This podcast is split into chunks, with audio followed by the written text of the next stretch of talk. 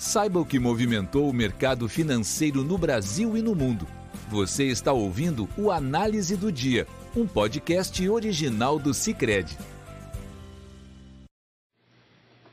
Olá pessoal, muito obrigado por estarem nos ouvindo. Aqui quem fala é Letícia Lemos, da equipe de análise econômica do Cicred, e hoje, nesta sexta-feira, 14 de janeiro de 2022, vamos falar sobre os fatos que movimentaram o mercado aqui no Brasil e no mundo. Esta sexta-feira contou com a divulgação de vários indicadores de atividade, tanto lá fora como aqui no Brasil. A começar pelo Reino Unido, que registrou crescimento de 1% na produção industrial em novembro ante outubro de 2021, com destaque para a manufatura. O resultado superou a expectativa do mercado, que previa uma alta de 0,5%, de acordo com o Wall Street Journal. Já na comparação anual, a produção geral da indústria teve alta modesta de 0,1% em novembro, bem menor do que o avanço esperado de 0,6%. Hoje também foram divulgados os dados preliminares do PIB da Alemanha. Segundo a Destatis, a agência de estatística do país, o PIB cresceu 2,7% em 2021. O resultado vem em linha com a previsão de analistas do mercado e se segue a queda de 4,6% do PIB alemão em 2020, ano marcado pela pandemia. Apesar do crescimento positivo, a economia alemã, por conta dos gargalos de oferta e escassez de materiais, não conseguiu alcançar o nível pré-pandemia. O setor automotivo, por exemplo, ficou 30% abaixo dos níveis de 2019 até novembro do ano passado. Para a consultoria Capital Economics, o ano de 2022 continua dependendo da dinâmica da pandemia e dos gargalos da cadeia produtiva.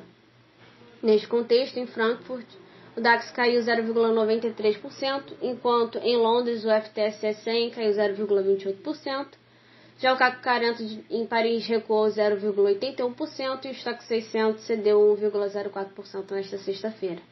Além de refletirem a preocupação doméstica, os índices europeus também respondiam aos dados fracos de atividade nos Estados Unidos, além das falas mais duras dos dirigentes do Banco Central do país, o Fed. Após quatro altas mensais consecutivas, as vendas no varejo registraram forte queda de 1,9% na comparação mensal em dezembro nos Estados Unidos. A leitura veio bem abaixo das previsões do mercado, que eram de ligeira queda de 0,1%. Na abertura do dado, houve uma queda bem disseminada entre os segmentos do comércio varejista. Considerando o núcleo do indicador, que exclui as vendas do setor automotivo, houve recuo de 2,3% em dezembro, após o ligeiro aumento de 0,1% em novembro. Com o dado, a piora da dinâmica da pandemia por conta da variante Ômicron, atrelada ainda às pressões inflacionárias, a perspectiva a curto prazo para o setor é preocupante, no médio e longo prazo, o principal risco acaba sendo um aperto monetário mais agressivo pelo Fed. Nesse sentido, inclusive, hoje tivemos mais sinalizações dos dirigentes do Fed que contribuíram para deixar os mercados mais avessos. O diretor Christopher Walker disse que espera três aumentos de juros neste ano, enquanto Patrick Harker disse que talvez seja necessário quatro aumentos e não três para conter o avanço da inflação. Ainda, Ainda quanto à atividade, hoje também foi divulgado a produção industrial norte-americana, que recuou 0,1% em dezembro, resultado também inferior ao esperado de avanço de 0,3%. Os dados de novembro, no entanto, foram revisados para cima, de 0,5% para 0,6%, atenuando um pouco a decepção com o dado. No ano, a produção industrial nos Estados Unidos encerrou apenas 0,6% acima do patamar pré-pandemia também sinalizando as dificuldades impostas pelo gargalos globais, que continua a ser um risco à frente. Nesse contexto, os principais índices acionários do país recuavam, puxados também pelos resultados ruins do início da temporada de balanços corporativos da Citigroup e JP Morgan, apuraram fortes quedas no lucro líquido no quarto trimestre de 2021, o que contribuiu para deixar os investidores mais avessos nesta sexta-feira.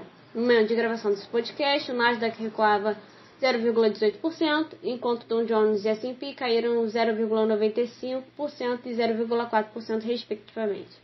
Nos juros, os títulos de dívida de tesouro norte-americano subiam, como o da T-Note, sendo negociado a 1,76%. Aqui no Brasil, pela manhã, também tivemos a divulgação dos dados de varejo referente ao mês de novembro, de acordo com o IBGE, o varejo registrou alta de 0,6% na comparação com outubro. No conceito restrito, acima das previsões do mercado que eram de estabilidade. Já no conceito ampliado, que adiciona, restrito, que adiciona ao restrito as vendas relacionadas a veículos e materiais de construção, subiu 0,5% em novembro, interrompendo a sequência de três quedas nas leituras mensais e vindo bem acima do esperado de queda de 0,6%. O avanço do indicador foi puxado principalmente pelas atividades de veículos e motos, peças, partes e peças, que teve crescimento de 0,7% depois de duas quedas consecutivas, e material de construção, com alta de 0,8%, também de duas quedas consecutivas. Apesar do dado positivo na leitura mensal, o evento da Black Friday teve impactos mais fracos em relação a anos anteriores. No acumulado em 12 meses, a tendência ainda é de desaceleração para o setor.